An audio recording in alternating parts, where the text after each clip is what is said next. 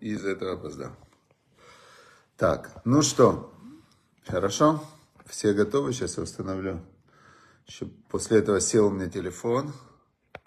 Из-за того, что я был невнимателен достаточно. И сейчас у нас глава называется, как кто помнит? Глава Мишпатим. День второй. День два. Значит, э, начать запись. Отлично.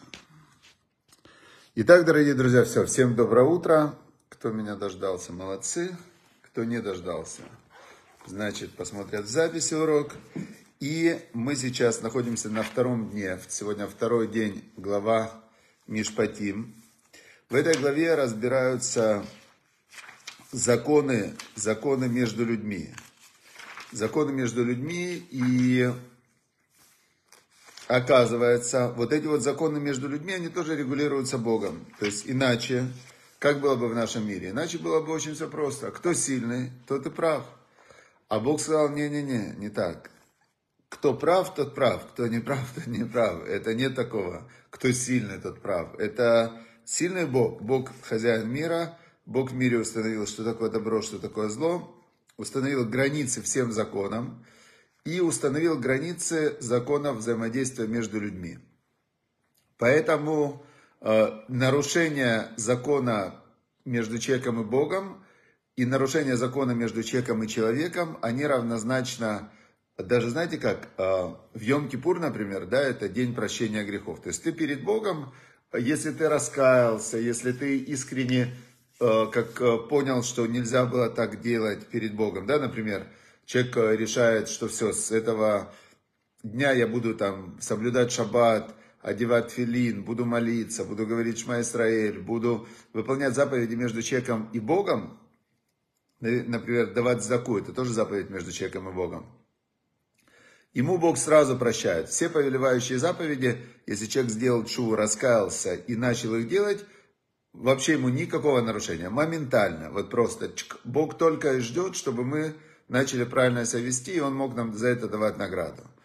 Теперь, а если, например, запрет, ты нарушил то, что Бог сказал, да, между человеком и Богом, ты делал нарушение, кто-то нарушал шаббат, кто-то нарушал какие-то божественные заповеди, да, значит, если раскаялся, то этого еще недостаточно, и Бог смотрит до Йом-Кипура. Если ты действительно раскаялся и не нарушаешь больше, в Йом-Кипур прощается.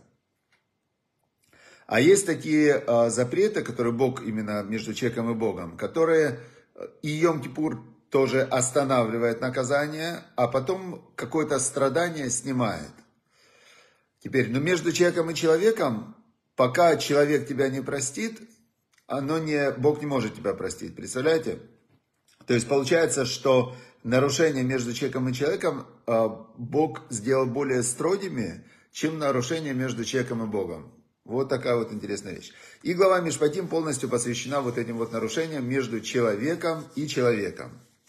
Значит, здесь они очень многочисленны. Все в основном крутится вокруг ущербов. Ущербы, то есть один человек приносит другому ущерб.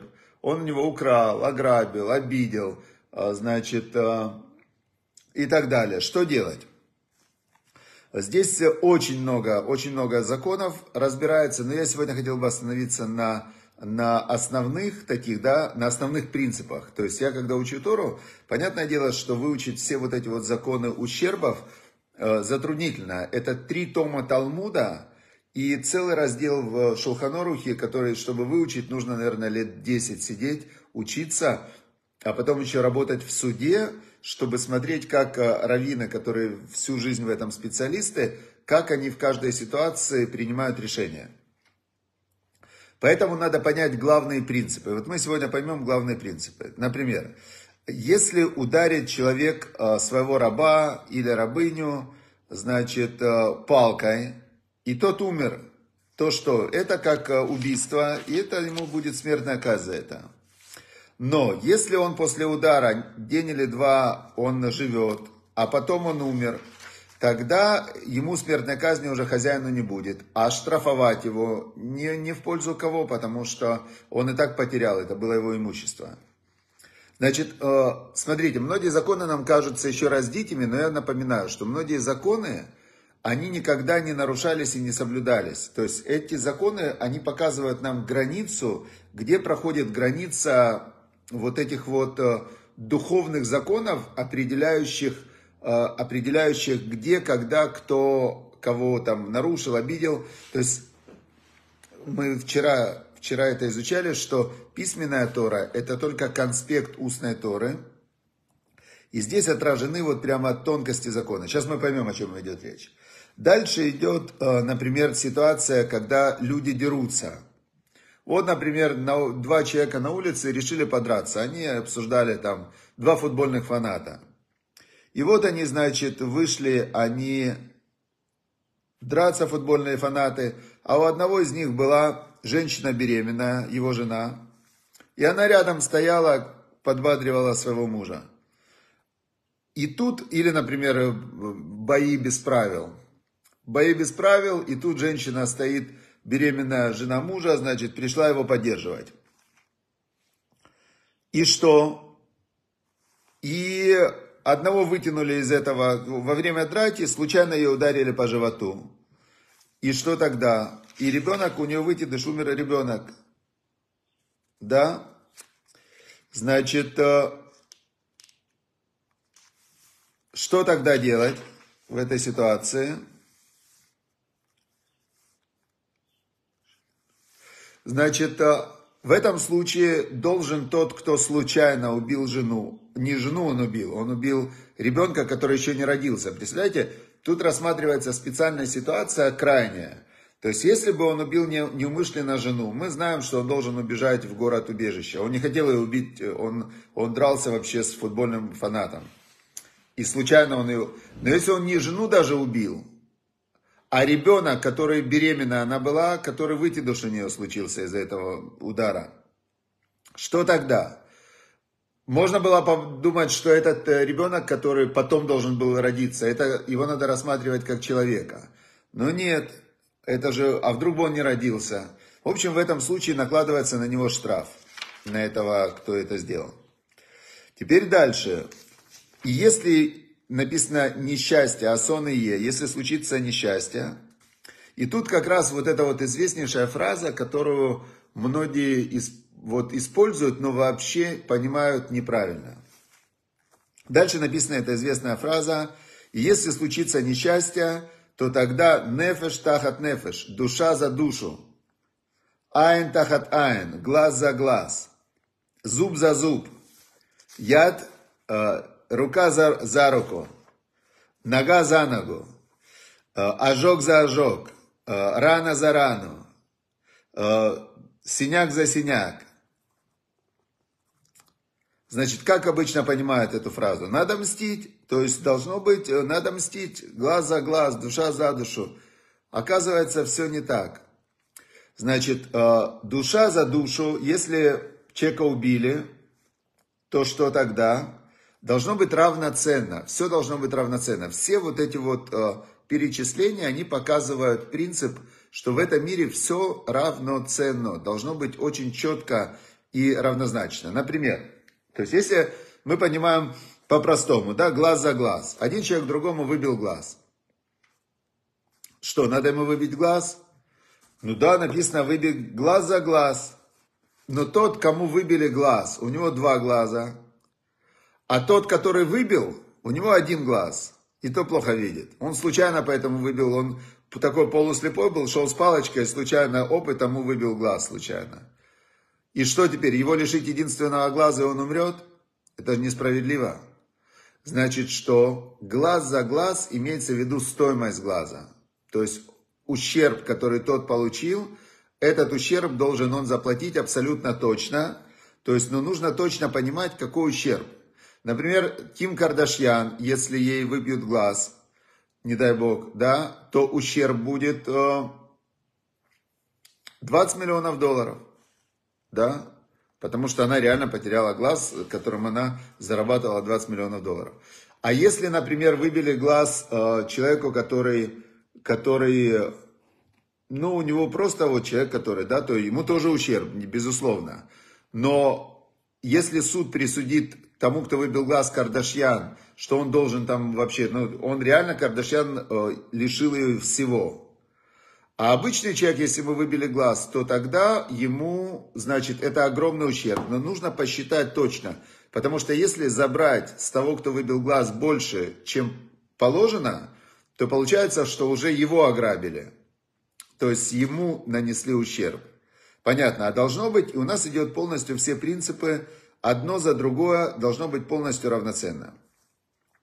Теперь, если написано, если ударить человек э, глаз, выбить своему рабу или рабыне, то тогда полностью его отпускают на свободу. То есть, если человек нанес ущерб своему, своему рабу, то тогда это полностью его сразу же освобождает. То есть, это как раз э, идет нам намек, как оценивать. То есть, рабы стоили в зависимости от того, что он умел делать. Например, есть раб, который э, водитель автобуса, водитель вертолета, водитель комбайна, и одновременно он еще и врач, который может лечить других рабов. Такой раб э, стоит, например, там миллион долларов, да? А, например, э, раб, который, который алкоголик такой, вообще пьяница, ленивый, который еще и все время там падает, да, такой раб, в принципе, он, ну, практически ничего не стоит, потому что его еще надо купить, и еще нужно в него деньги вкладывать, чтобы он, чтобы он, ну, его содержать. То есть, э, все оценивается в зависимости от того, э, как бы в этом мире, ну, сейчас может, сейчас тоже и так примерно, да, то есть есть у человека стоимость час его работы, час его времени, есть у человека то, ту пользу, которую он приносит людям. Все это, в принципе, можно каким-то образом оценить и а, оцифровать, измерить, да? Поэтому здесь очень все, вот вся эта глава, она о четкости в измерениях. Давайте дальше. Значит, а, если бык, если бык, он забодал человека, мужчину или женщину. Значит, и он умер, то есть бык бросился на человека, например, купила, Нина Соловей купила быка. Пошла на базар, купила быка, приводит его, привязала возле подъезда, выходит ее соседка, а этот бык забодал соседку. Что делать? Значит, быка, во-первых, быка нужно убить. Это бык-убийца, которого сразу же нужно убить. А, а что делать с хозяином быка? И что делать с мясом быка? Даже здесь э, момент, что мясо быка этого нельзя есть. А хозяин быка нати, значит, Нина Соловей по суду Торы, она свободна от наказания. Почему? Она вообще не знала. Купила быка на базаре, ей продали быка, как хорошего, э, значит, э, сторожевого быка. А он, значит, убил соседку. Значит, ей ничего. Она потеряла просто своего быка и все. Но если этот бык он был бодучий. И когда ей продавали, сказали, не, уважаемая Нина, быка этого нужно держать в заперти. Он забодал, э, он все время на людей бросается, этот бык. Значит, э, и, и она его не сохраняла. Тогда, и он убил кого-то, этот бык, бык, тогда быка убить, а хозяин быка и хозяина быка убить. Представляете? О, вот это вот ответственность. Насколько четкая мера ответственности. То есть, если этот бык три раза до этого кого-то забодал, значит, это сто процентов опасный бык. И хозяин, который такого быка, значит, не, за ним не доглядел, хозяину тоже смертная казнь. То есть, это уже его ответственность за то, что бык кого-то убил. Значит, а, теперь... Значит, дальше, например, тоже идет интересная вещь, что если этот бык забодал раба, то тогда что делать? Значит, э, вот следующий закон разбирается, если человек выкопал яму и ее не закрыл, и туда упал бык или туда упал бык, другой вариант. Значит, ведет э, Нина быка с рынка, довольная, счастливая, купила хорошего быка, и, значит, э, идет, идет, идет, и тут бык упал в яму и разбился насмерть. Она говорит, кто, кто копал яму? Значит, э, Ей говорят, смотрите, ваша соседка выкопала ямку вот здесь, просто метровую, значит, эту метровую ямку. А потом приехали люди из ЖЭКа ее засыпать. Но, значит, э, они решили ее углубить вначале, чтобы ее хорошо засыпать, чтобы она уже больше не, не была. И они выкопали еще на метр вниз. И вот уже, значит, собирались, вот стоит грузовик песка, и чтобы собирались потом засыпать, заровнять. Значит, э, кто должен за быка платить? Или которая выкопала первый метр, или те, которые углубили на метр. То есть, если сказать, что тот, кто выкопал первый метр, бык бы не погиб. Но он начал же. А если сказать, что те, кто выкопали второй метр, так э, они скажут, ну и что, мы же продлили, первый виноват. В общем, здесь написано так, что Балябор, тот, кто хозяин этой ямы, заплатит деньги, и бык, мертвый бык достанется ему. То есть он платит ей стоимость быка живого, а мертвый бык остается ему, он его продает потом на мясо, на шкуру, на копыта, на рога, и практически он покроет свой ущерб. Значит, вот, но я хочу сейчас дойти до очень интересного одного момента, который именно показывает главный принцип – Значит, э, тут идут дальше с быками, там разные-разные ситуации разбираются, чтобы мы видели все границы закона. Но опять же, еще раз повторю, человек, который это читает, он не видит ни границы закона, ни закона, он просто ознакомливается с принципами судопроизводства, которые Бог установил. Теперь в устной Торе, в трех трактатах Талмуда, Баба, Баба Кама, Баба, Баба Мицея и Баба Батра – Значит, в трех трактатах Талмуда вместе это называется раздел устной Торы «Ущербы». А, кстати, это три трактата, а вообще раздел «Ущербы», там, по-моему, 7, 6 или 7 трактатов Мишны. Там еще Санедрин есть, Мако, то есть это целый раздел Торы, который так и называется «Ущербы». И только тот, кто это все изучил, потом э, выводы из этого прошел Шулханарух, потом изучил за тысячу лет, за две тысячи лет все ответы на сложные вопросы, потом поработал в суде, только тот человек может сказать, я разбираюсь в законах ущербов. И тогда тот, кто хочет узнать, как в каждой ситуации поступать, идет к этому человеку, и Равин, исходя из всех этих законов, говорит, в какой ситуации кто кому должен э, заплатить. И он настолько в этом будет э, осторожный, и будет еще, ни один раввин не возьмет на себя ответственность, он обязательно еще с двумя раввинами посоветуется, чтобы узнать их мнение. Потому что если раввин говорит, ты ему должен заплатить, а по закону не должен, то тогда это будет грабеж, это будет грех, который очень большой серьезный грех, который тяжело исправить. И поэтому вот эти раввины, которые могут отвечать по имущественным вопросам, они самые такие считаются, ну, хай-класс. Хорошо. Я помню, я, значит, э, поставил на балконе, э, у себя на балконе поставил беседку, а у меня сосед, он говорит, ты мне мешаешь, твоя беседка мешает мне любоваться видом. И стоимость моей квартиры из-за твоей беседки упала. То есть ты мне нанес ущерб.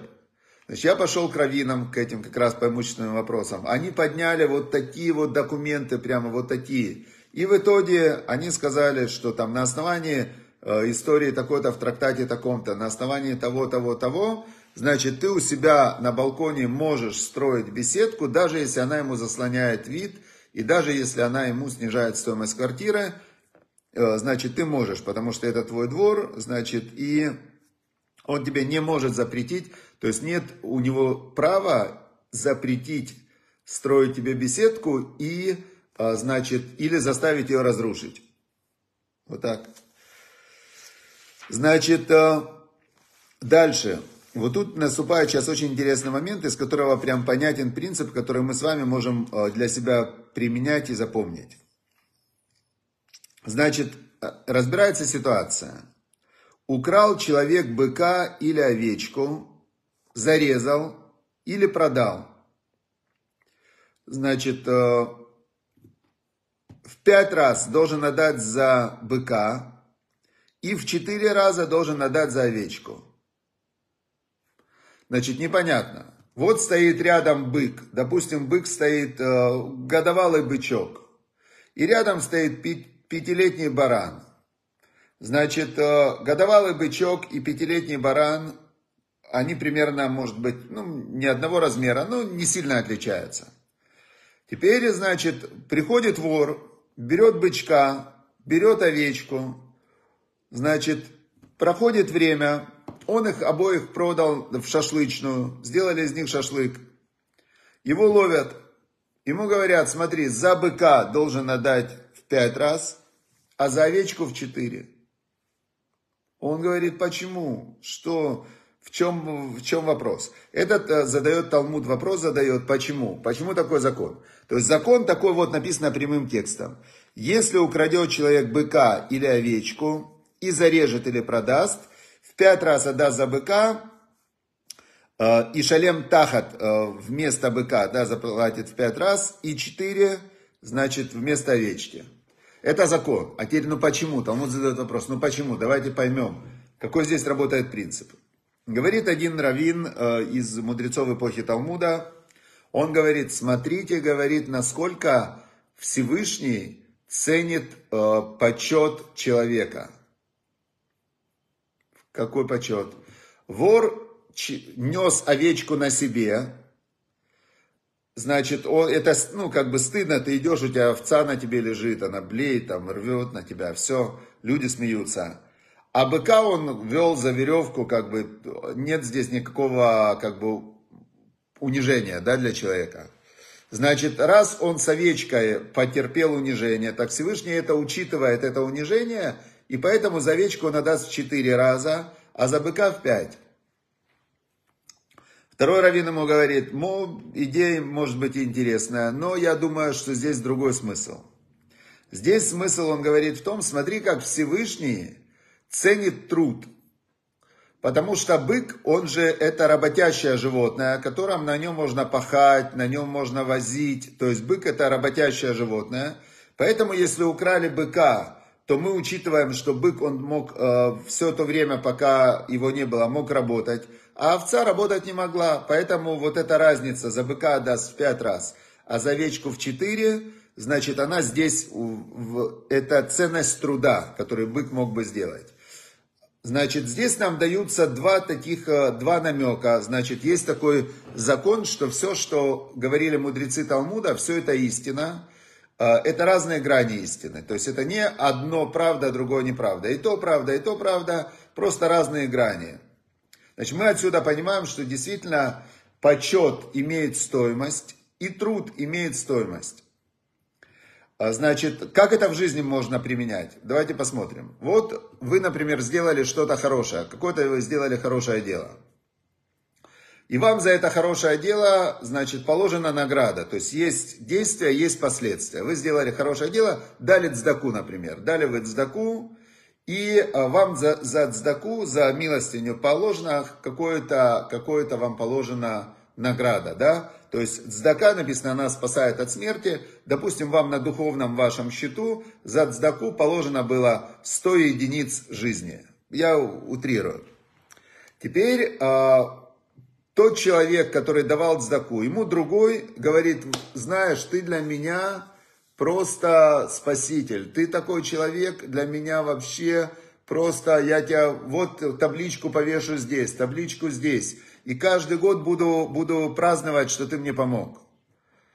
Тот, кто дал цдаку, он же получил почет, он ну, реально ему приятно, он, он как бы вау, вот это классно, да, меня как поблагодарили. Оп, все же должно быть честно. У него есть 100 единиц э, жизни, которая была следствием за эту цдаку, 50 ушло. Ему уже оплата, оплата оплачена.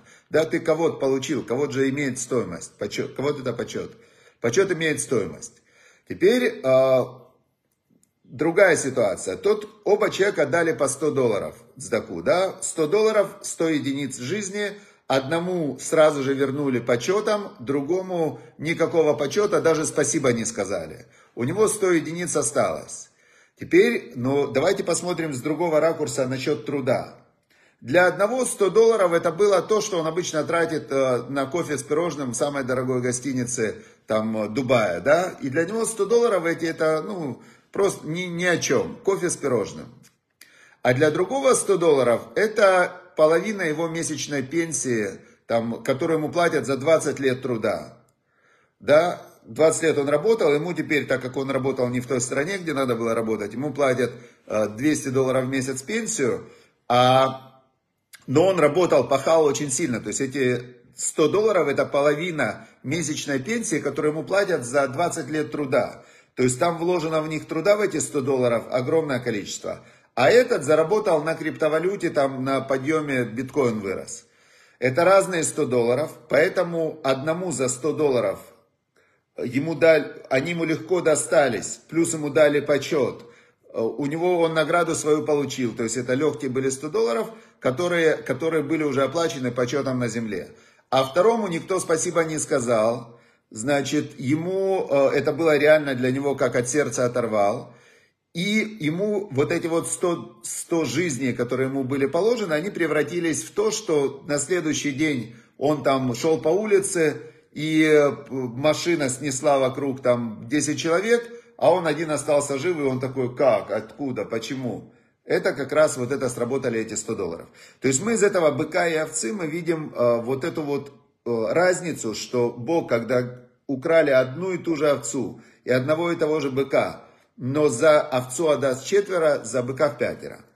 И как продолжение, чтобы мы поняли принцип вот этого божественного управления в делах и в бизнесе, про эту же овцу и про этого же быка есть э, важнейшая история в Танахе, в письменной Торе. Значит, история про царя Давида и Батшеву. Когда пришел пророк Натан к царю Давиду после истории с Батшевой, когда Батшева, значит, э, была беременна и оставалось чуть-чуть немного до родов, она должна была родить ребенка, от которого должен был пойти Машех. И рассказывает царь, э, пророк Натан, царю Давиду рассказывает историю. Говорит, жил один богатый человек, у которого, я вам могу даже прочесть ее перевод, я как раз из-за этого задержался, потому что я читал эту историю, вот она у меня открыта. Вот я вам ее читаю.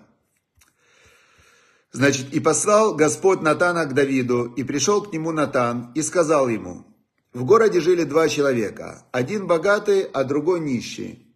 У богатого было очень много мелкого и крупного скота, а у бедного была только одна маленькая овечка, которую он купил, заботился о ней и растил ее вместе со своими сыновьями.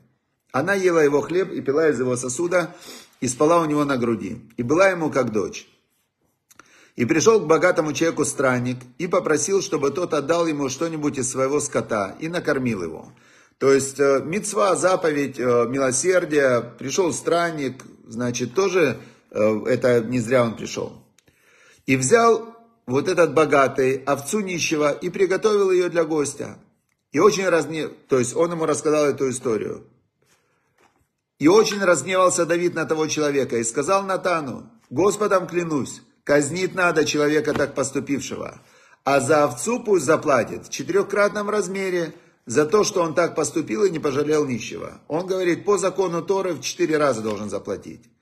А я говорю, что клянусь, казнить надо такого человека. И сказал Натан Давиду, ты и есть тот человек. Так говорит Господь, Бог Израиля. Я помазал тебя на царство над Израилем и спас тебя от Шауля, и я дал тебе дом твоего господина и жен твоего господина, и дал тебе дом Израиля и Иуды, дал тебе царство, а если тебе мало, дал бы еще больше. Что же ты брезгуешь словом Господним и делаешь то, что ему ненавистно? Урию Хита ты убил мечом, а его жену взял себе в жены, а его убил мечом аманитян. Ну и так далее, значит, идет ему как раз в зависимости от его ответа. То есть царь Давид в этот момент, когда он, э, когда он сказал, как надо судить другого, в этот момент он определил себе меру суда. И, значит, э, ну, дальше я даже не хочу читать, что ему за это пророк Натан передал от Всевышнего. Э, прочитаю только ответ царя Давида. Царь Давид ему сказал, и сказал Давид Натану, я согрешил перед Господом. Почему он сказал перед Господом? По закону, по людскому закону он не согрешил, она была разведенная, он Урию Хитица не убивал, потому что Урия Хитиц восстал против Давида, а Давид просто сказал отправить его в опасное место фронта и отступить. То есть э, было по закону людскому, он не согрешил. Но он говорит, я согрешил перед Богом. Да, потому что Бог знает намерения. И отвечал Натан Давиду, Господь тоже не убьет тебя за этот грех. То есть Господь тоже понимает меру. Мера за меру. Все очень точно в этом мире. Выверено все до до прямо миллиграмма, до миллиметра, до атома. Все в этом мире выверено и четко является последствием наших слов, действий и законов, которые Бог установил. Однако ты дал повод для насмешки врагам Господним, и потому умрет твой сын. И пошел Натан к себе домой, а Господь нанес удар по мальчику, рожденному женой Урии для Давида, и тот тяжело заболел. Ну и так далее, и так далее. То есть мы видим отсюда, первое, что мы видим, точность, абсолютную такую прямо невероятную точность законов Торы, которые определяют взаимоотношения между людьми. Мы видим огромный принцип, который нужно обязательно, обязательно использовать. Все в этом мире взвешено. То есть все, что ты получаешь, ты должен минимум столько же отдавать, а лучше отдавать намного больше и меньше получать, чтобы у тебя всегда был запас э, того, что ты даешь, создаешь добро, даешь добро, делаешь для людей. И оно должно быть то, что ты даешь, больше, чем то, что ты получаешь. Тогда у тебя всегда ты в плюсе, и всегда у тебя есть божественная защита. И очень важно не судить никого строго. Это очень важно, потому что в момент, когда ты судишь кого-то, ты судишь себя. Ты устанавливаешь ту меру, по которой дальше идет вся-вся раздача идет тебе. Поэтому очень важно быть, то, что называется, судить лекавску, да, то есть судить других – с доброй стороны, добрый глаз, доброе сердце, не вступать в конфликты, а быть адвокатом не только для себя, как для себя мы все адвокаты, а быть адвокатом еще и для других людей, потому что в момент, когда ты адвокат для других